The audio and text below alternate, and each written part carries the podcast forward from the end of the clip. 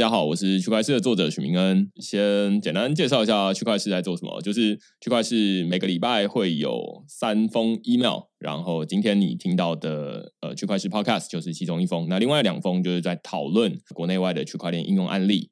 那所以如果你对其他区块市的内容有兴趣的话，欢迎到 Google 搜寻区块市趋势的事，那你就会找到我们其他的东西这样子。那今天我们就是邀请到第三次来的 Stacker 的创办人 Wilson。嗨，大家好，我是 Wilson，我又来了，是第三次。对，第一次好像是讲那个 Social Mining，第二次讲黑客松，黑客松，对对，然后第三次现在讲 Stacker，大家应该是蛮好奇，就是说这到底怎么转的啦？哦，你说这个东西吗？对，就是呃，Social Mining，我觉得啦，这这感觉整个区块链变得很快，嗯。然后一开始大家在讨论挖矿，因为最近整理出一个脉络啊，就是说区块链它创造出钱啊，或者是代币啊。那接下来有钱了之后，大家就在想说，那怎么发钱？那就挖矿嘛。啊怎么把它发的均匀一点？那接下来就是想说怎么存钱？啊，就有人在做钱包。然后最后就是大家想说怎么消费订阅制啊，然后有人在做这种兑换商品啊。当然现在现在很少了，就基本上是有这样的流程，就是。区块链创造出了钱之后，然后它接下来就会在这里面有很多应用。那你一开始，我觉得你应该是蛮有代表性的啊，我自己是这么觉得。就是说，呃，一开始在做的就是发币，发币完之后，然后就想说，那用怎么用流程让大家可以发的均匀一点，然后或者是大家有一些创意来挖矿。第二次的那个黑客松，其实也就是就是你单纯一些应用了，对对对，就是有一些场景这样子。对对对对。那如果你没有场景的话，你就是大家。就是，例如说比特币，它就很无聊嘛，就是你就贡献你的算力，然后就结束了。那那已经比特币已经做完了。那所以现在其实大家会讨论的就是说，哎，那有钱了之后，大家会怎么应用？一部分刚刚说的是消费，直接把钱给出去。那但是另外一部分，现在大家看到的可能就是 DeFi，就是去中心化金融。DeFi 嘛，Decentralized Finance 就是去中心化金融。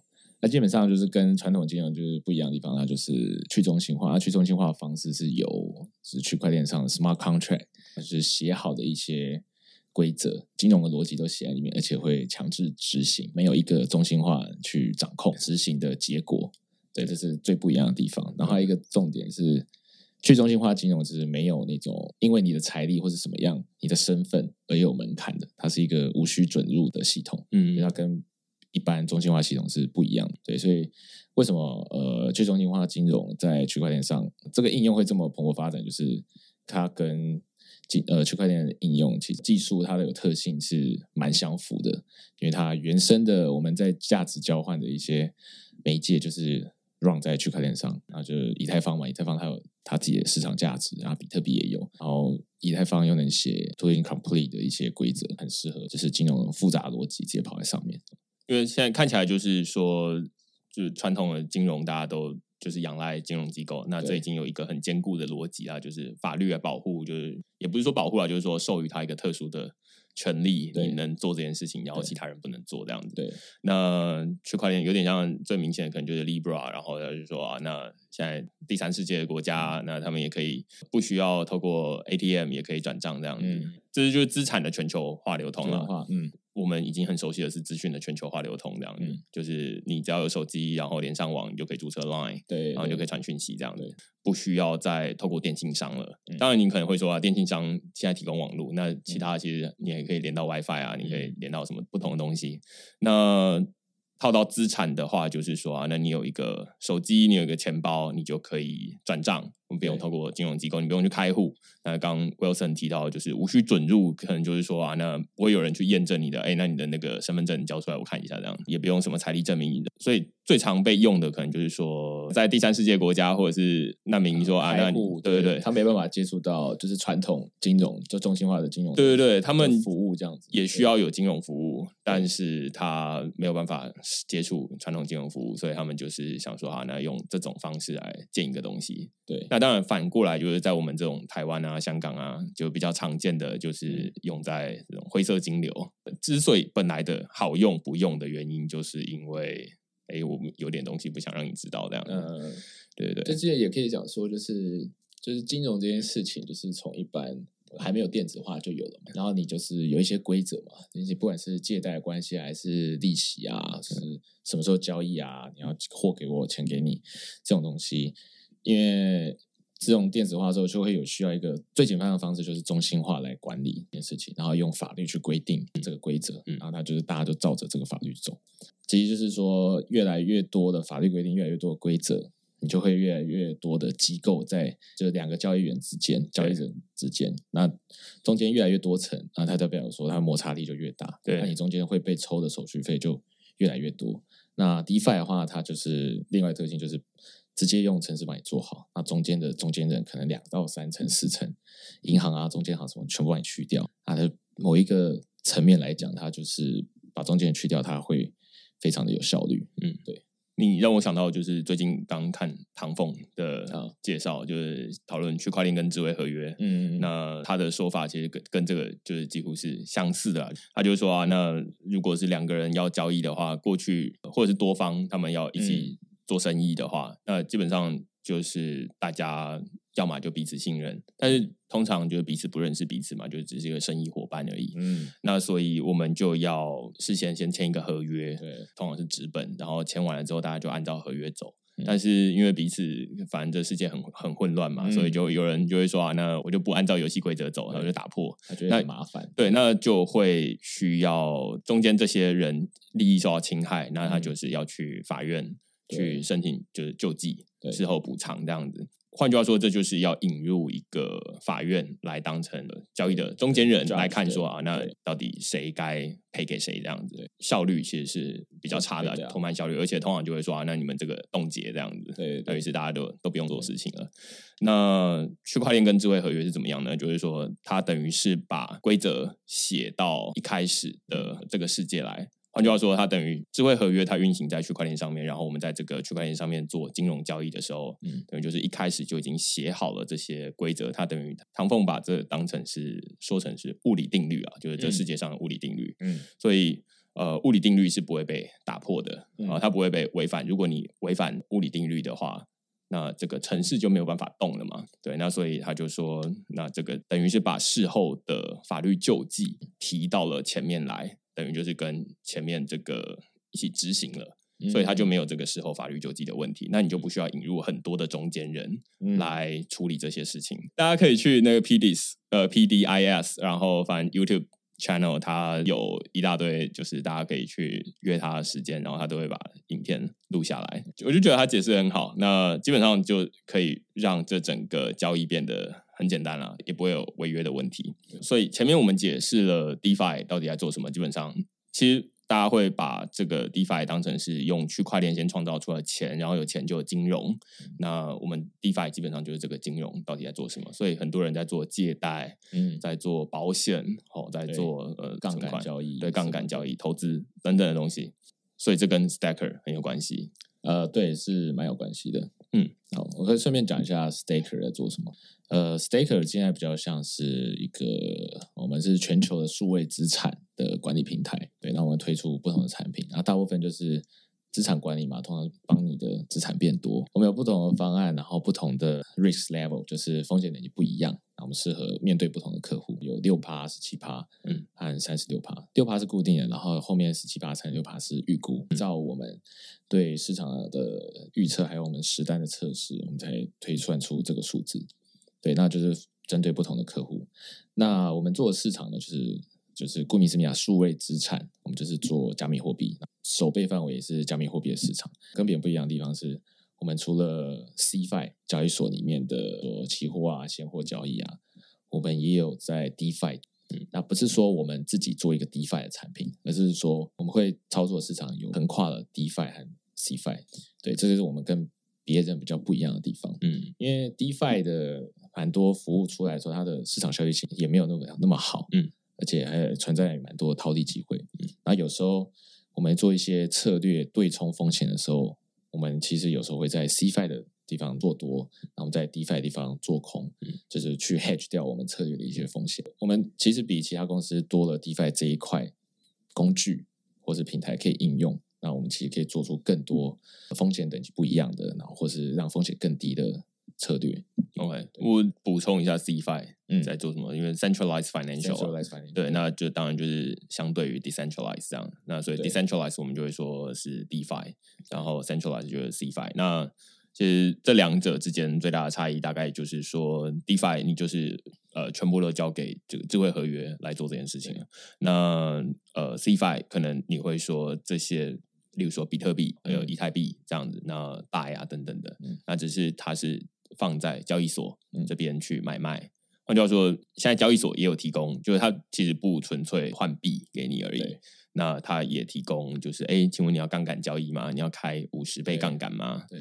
对，那或者是你要现在好像也有借贷啊等等的东西，所以它其实交易所也都可以做得到这些事情。那只是交易所，我们就会说这是一个中心化的服务。嗯，那你把钱通通都交给交易所，然后等于就是你叫交易所帮你干嘛？嗯。那 DeFi 等于就是说你自己去面对一个机器，那那个机器就已经写好，那叫智慧合约，这是两者之间的差异。嗯，只是 CFI 可以比较明显的交易速度比较快，对，效率比较高这样子。那 DeFi 可能就会第一个是使用的人呃本身就不多，门槛很高这样子。对对对对，那最主要原因就是因为大家没有钱包，对，没有。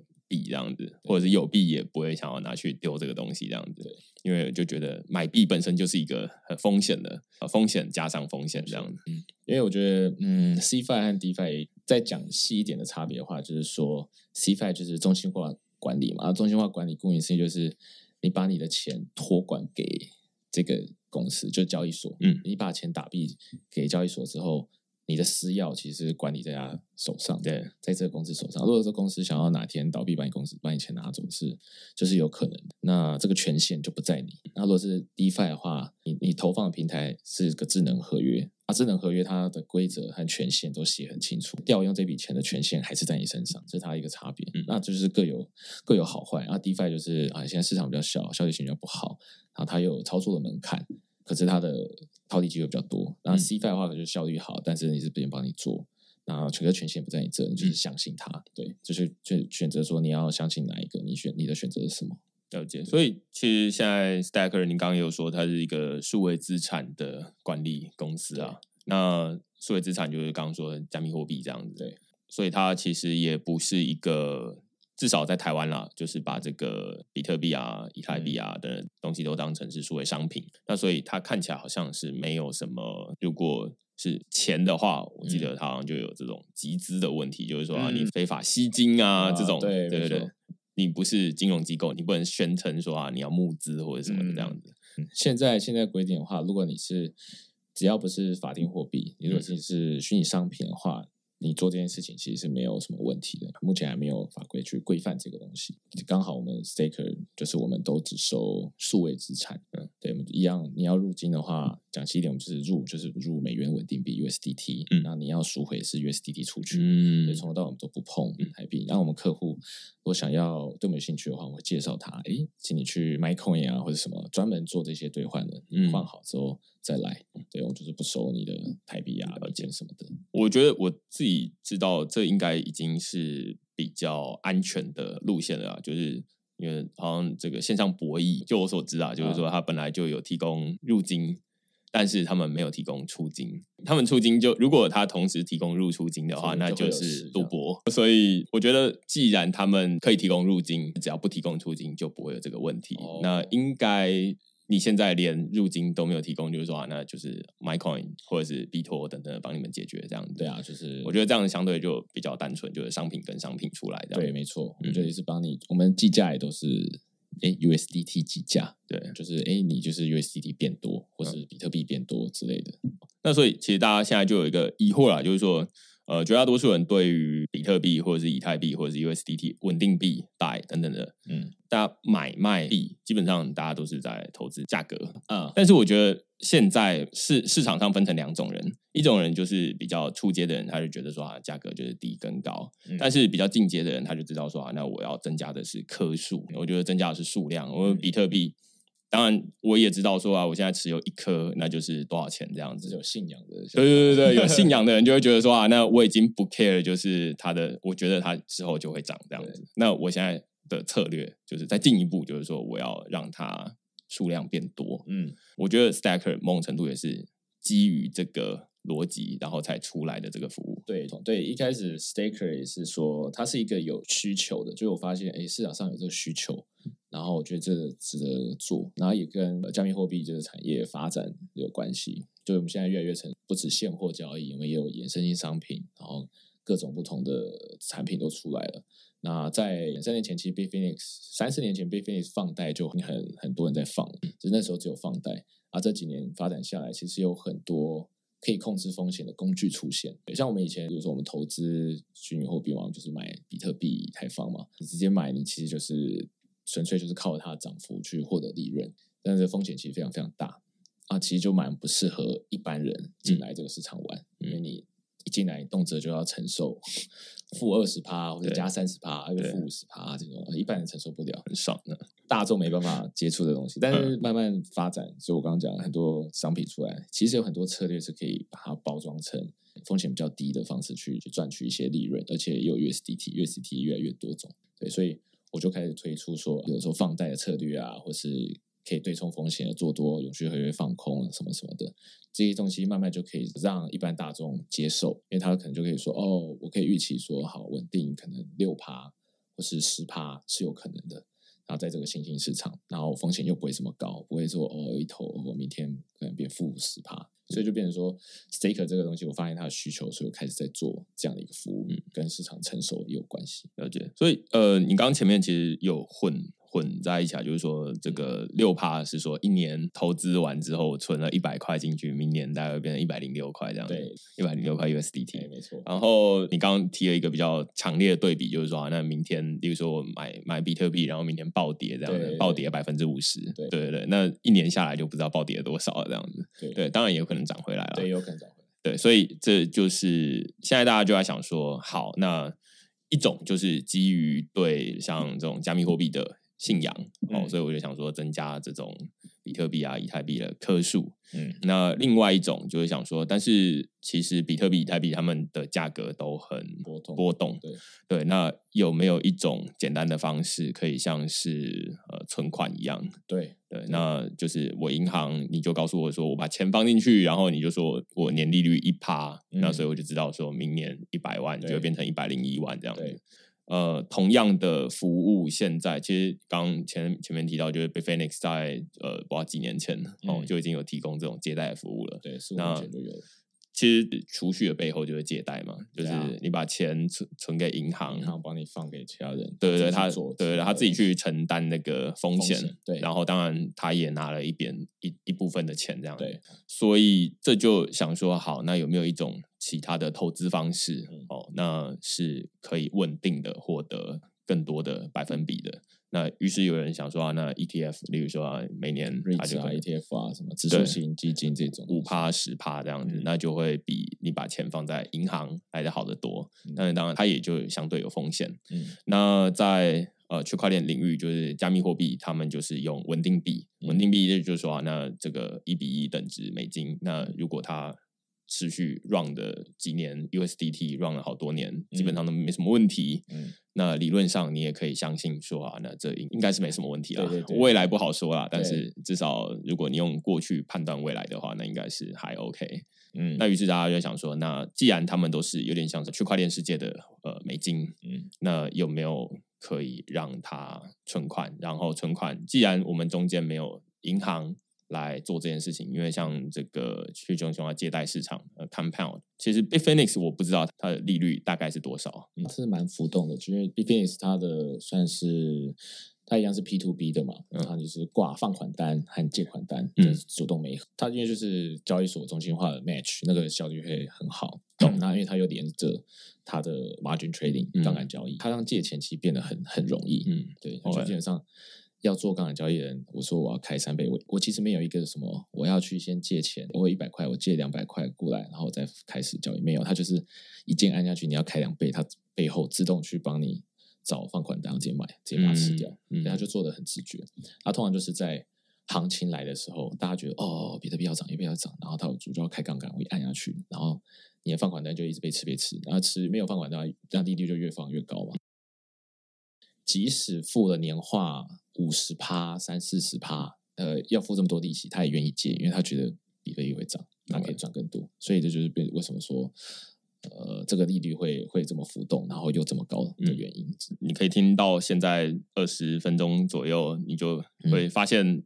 其实我们今天讨论会有很多金融知识啊，对 这个市场获得利润的方式。对，那我们当然是尽可能把它讲的简单一点啦。那包含刚刚说杠杆，其实杠杆在做的事情，基本上是如果你看好明天比特币会涨的话，那或者是以太币会涨的话，那理论上你就是有两种方式。第一种最简单的方式，大家就会想说啊，那明天会涨，那我现在去买一些。那我本来就有一些人，那我就再多用新台币再多买一些。嗯，那明天会涨，我就跟着。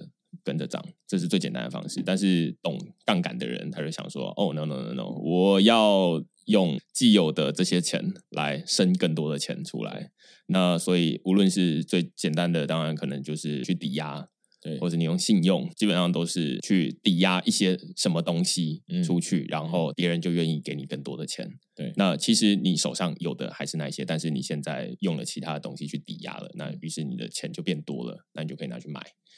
那这基本上就是用小钱玩大钱，所以就是跟杠杆是一样的概念了。嗯，那在中心化平台，嗯，你其实不需要知道背后到底是怎么运作的，反正它就有一个按钮，就说哎，杠杆在这里，然后两 倍按下去，对，然后付利息这样子，他就跟你讲这样，你的赚就是两倍，赔也是两倍这样子，对对，那很刺激。你的赔是有可能两倍以上这样子，对，那所以其实我还蛮好奇，就是说，那像他们在交易所这边，如果是开杠杆的话，他们需要抵押什么东西吗？通常，呃，以 b f i n i s 来讲的话，就是我记得它可以抵押主流币种，BTC、ETH、USD、USDT，它可以当做抵押品。OK，然后就是基本上你，因为它是三倍嘛，就是有 b f i n i s 原本是三点三，哎，最近有些。币种到五倍，嗯，那就是至少要抵押一定倍数的保证金在里面，我就可以借。所以的意思是说，假设我现在，例如说以太币，然后两倍杠杆这样子，你要买以太币，有人要开两倍杠杆，那你可能会说，我放一百 USD 在里面，以太币应该可以开到五倍，那我就可以借四百块。哦，你放一百 USD，然后你就可以借四百块来买以太币这样。对，然后你就要注意说。因为你会有平仓风险，对平仓风险，就是假如你开五倍，那你大概就是价格跌接近二十 percent 的时候，你就会有危险。甚至因为它交易所也会抓一些 buffer，就它有一些比例，它不会让赔到完你恢复，对，可能赔不出到二十 percent，可能十五 percent、十几 percent，它帮你强制平仓。对于你的风险，就是说你原本买现货，你可以 hold 到它归零为止，可是如果你开了杠杆，你只能 hold 到它。跌十几 percent，就是某个 percent 的就会被全部清掉。总之，这个几 percent 是平台，他为了避免自己赔钱，因为你只有抵押这些钱而已。那除非你愿意再补。那你补更多，我就他就觉得说啊，那你赔到完为止这样。对对对。但是他赔到完，他不是赔到这个价格归零，而是赔到你抵押这些东西归零这样。抵押你的保证金，他觉得你要赔不出来了，他就把你卖掉。对他通常你刚刚就是说 buffer，所以他会再拉高一点的。你可能你会觉得，嗯，那明明就还没到，我明明就还还得出来，就是 no no no，我觉得你要还不出来。他那个比例都会先 先讲，就要补钱，因为他一定要确保说放款人不能受损失嘛，他还有他平台也不能受损失。嗯，所以。这其实两边啦，然后去中心化其实也有类似的做法，没错。那只是你就是直接去找智慧合约处理这样子，那他们也一开始就把规则写好了。对，那所以在这个市场上面，其实我们会说加密货币它其实就是等于是一种新的投资商品啊，有点像对新的投资标的，所以。多出一个新的投资标的，那操作的方式其实都差不多。嗯，哦，那玩钱、玩股票、玩呃期货，哦，都差不多。那所以就会现在大家看到，就是说，DeFi 等于就是在复制呃传统的金融的操作模式，过来。那当然也有很多人是，我觉得跟我们都差不多啊，就是说从区块链，然后从基本的技术开始，然后就突然发现说，哦靠，前前面一片金融这样子，就会想说，那到底该怎么操作这些钱？嗯，可能不会，不会，就是对使用者来说就很烦。那对于创业者来说，就是一个新的提供服务的机会，错，就是一个痛点。对，就是为了这个问题而生的，所以你就出来了这样子。对，没错。所以 Stacker 就我目前所知，其实我有一段时间没有上去看网站了。嗯，那基本上看起来是你刚刚前面提到有提供三个方案。换句话说，前面我们刚刚讨论那些金融的东西都不需要知道。嗯，对我们客户他其实不需要知道，但他要知道的话，我们有 Staker Learn 一个一个专栏，他其实都可以看得到。换句话说，你可以知道说这些，你可以预期说未来。可能会赚多少钱？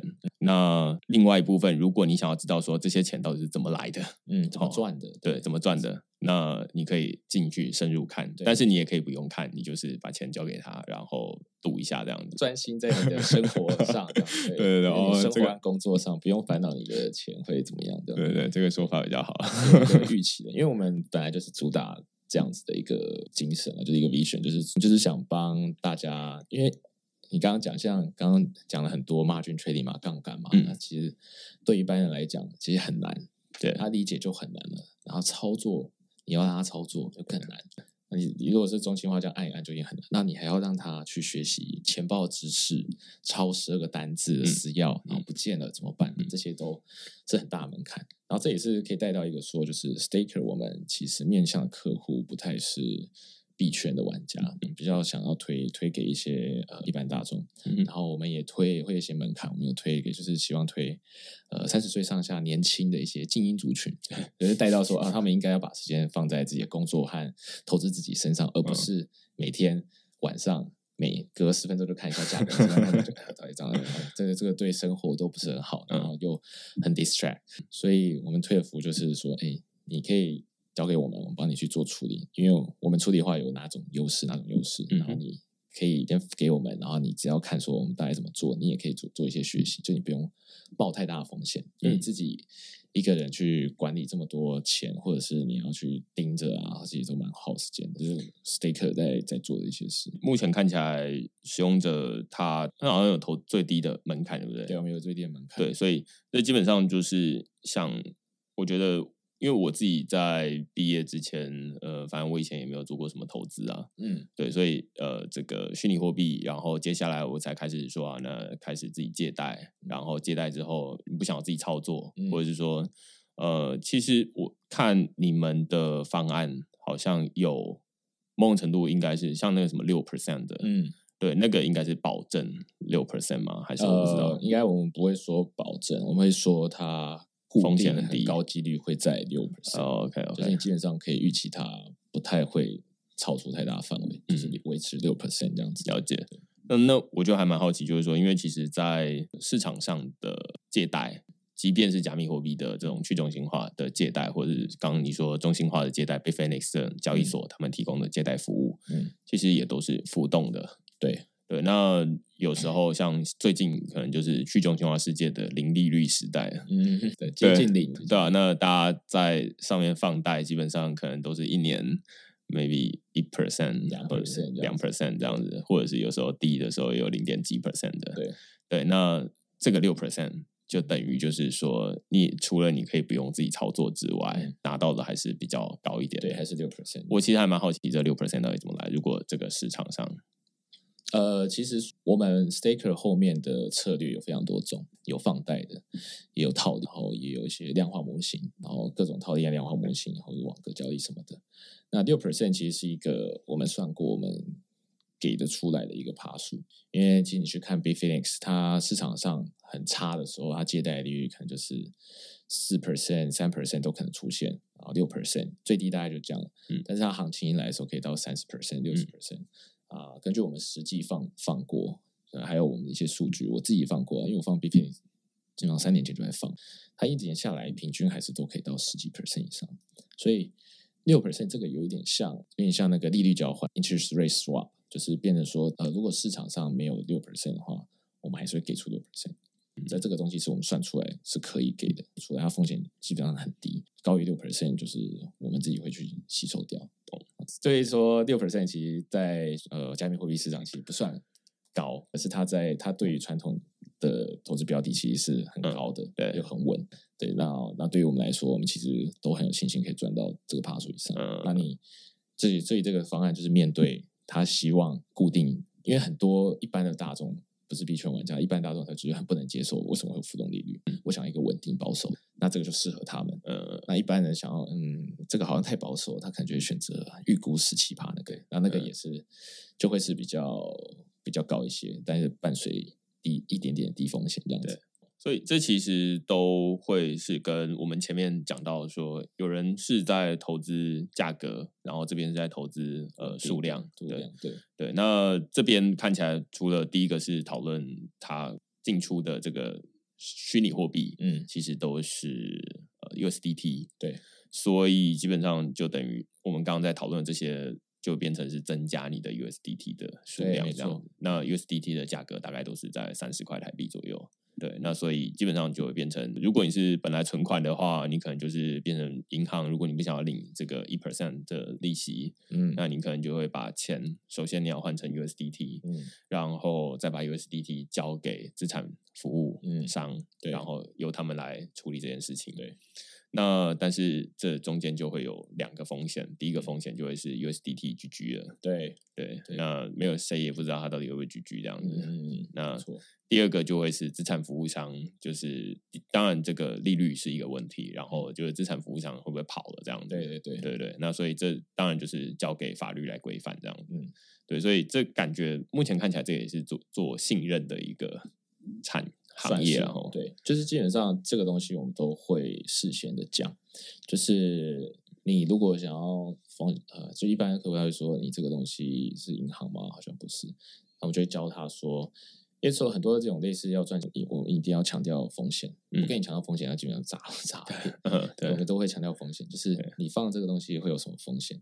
然后如果你放在银行，风险有多高？然后放在六趴，这个风险有多高？这是什么风险？然后其实我们合约和条款里面都有写清楚，诶，系统性风险发生的时候会怎么样做？怎么样做？那当然每一个风险的层级不一样。嗯，你放银行当然最最安全啊。嗯，你倒了还有三百万可以追，三百二都可以给你。哦，是，可是你就只有一趴。也就是六趴你会有什么风险，然后十七趴的风险，这些你都要搞清楚。然后搞清楚之后，你愿意承担，你就你就可以愿意就愿意放。嗯，对，因为你承担风险，多一点风险，那几率上你就会拿到比较好报酬嘛。看你要不要承担这样。所以看起来报酬都是从这个风险换来的啦。那只是两边权衡啊，就是算 CP 值一个 trade off 这样子去看，算期望值，应该是说算期望，风险低一点，然后报酬高一点。然后尽可能压对往上，对对，往两边压这样，利用不同的工具去组合啊，还是你不同的标的挑选，达到这种。我还蛮好奇，Stacker 现在后面到底除了像这种放贷，然后杠杆，还有做什么东西？我们其实有做一些，呃，就我刚刚讲放贷嘛，我们做，我们也有做一些，就是真的放贷，一些矿工会抵押一些比特币在我们这里，他去我们就放款给他，就收利息，而不是说我们拿客户的钱。呃，通常一般的放贷是拿 USDT 去放在 Compound、Ave、DDEX，就是之前 D4 然后被害的还是，或者是反正这些 DeFi 的 Lending Protocol，然后也会放在 Bitfinex、给的 IO 或者什么这些，这种就是你放到平台上帮你去放贷。我们也有直接做真正的放贷，就是说矿工抵押十颗比特币给我们，这样可能价格一万美金好了，那我放款，他十克嘛就是六万，十克就是十万美金，然后我放六万 USDT 给你。那矿工就是付电费，哦，未来涨了，他可以拿六万加一些利息，maybe 六万五，然后来赎回他这个。然后如果一万块往下跌掉八八千，那就是价值八万，就你要补，你要补，不补就把它卖掉。懂？所以基本上，啊，我们利息可以给的很高，只是收的很高，可能收到十二、十三以上。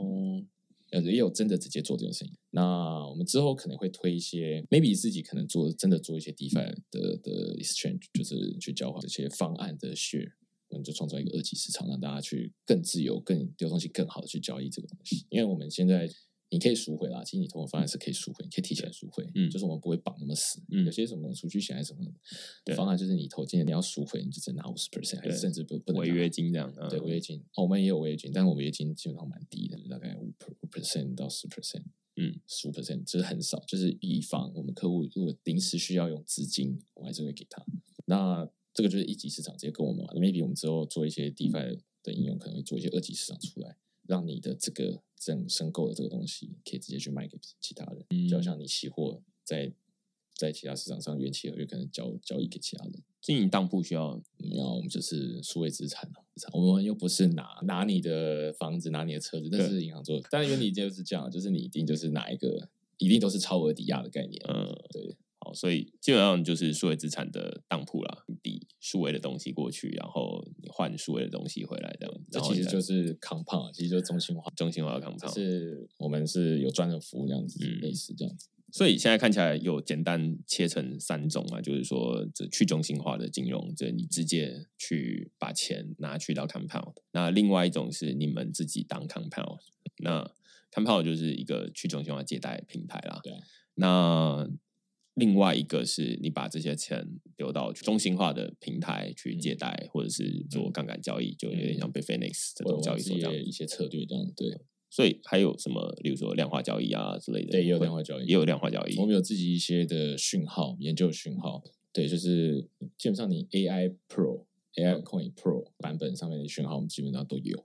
我们就用那些讯号、量化讯号，加上一些呃有 maybe 技术分析的东西，或是一些 Order Book，或是聚合交易所挂单簿里面的一些资料，我们去看。我们自己有自己的 model，也用到一些 machine learning 的东西然后去看说，好啊，这个 model。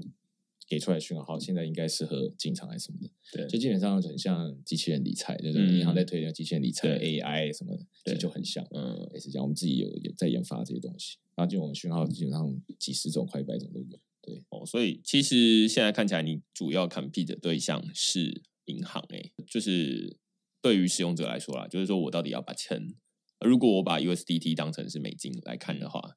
那换句话说，我把美金存到银行，那它可能会有一个利息，那他就会说啊，那个参加机器人理财啊，对不对？然后机器人理财，它就可以拿到多少这样子。那如果我把 USDT 存到这个 Stacker，那它其实后面也有一些你不知道的，对对对对，给你这样子。主要做的就是加密货币这样子，那就在是它的，你最后可能使用者 care 的两种事情就是。风险跟报酬这样子，就是刚刚我们前面说的，对，那所以目前看起来报酬好像加密货币高，对啊，一截 一截三四倍以上，对对对对对。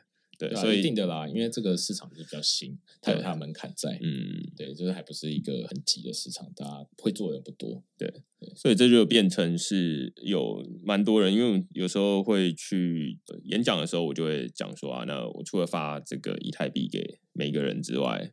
那讲的就会是说啊，那其实现在去中心化金融，嗯，好，那例如说用区块链创造出来的这些稳定币，它其实有很多不同的用途，嗯，那最简单的就是这种金融交易。那如果你愿意敢相信说 USDT 或者是带这些东西稳定币它不会倒的话，那理论上你就可以去用，然后你就可以赚这个利润这样子。那所以回归到最后就会变成是你有没有敢相信这个？对。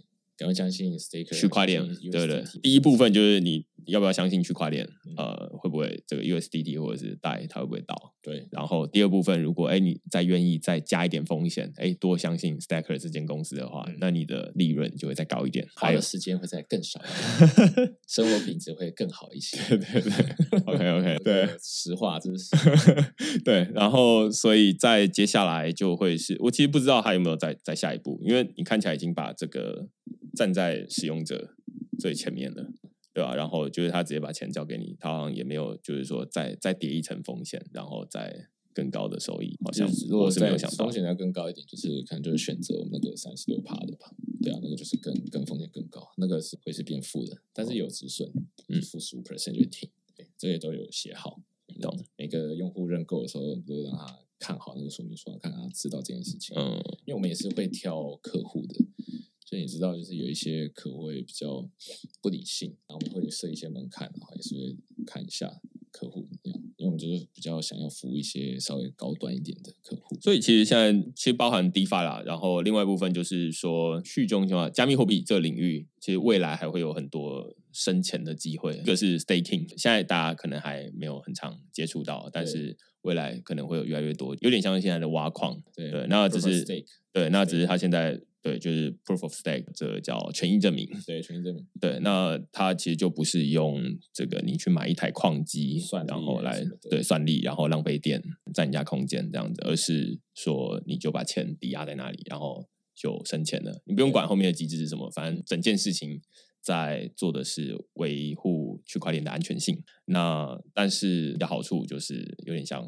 储蓄啊，对对对，那它 reward 这样子，对对对，那你就拿到越来越多颗。假设以太坊的话，就是拿以太币这样子。对，那所以这这其实是未来会有越来越多模式。对，现在呃，Stacker 它等于就是说，从这里面先找出一个，其实现在才刚开始发展了，因为 DeFi 好像就是最近一两年的事情，嗯，要学的东西就有点蛮多的，对，蛮多的，对啊？那所以等于就是 Stacker 把这个东西包起来，然后让使用者就是说不用管那么多，就是有三个方案，然后端看你的风险跟你的想要的报酬这样子，对。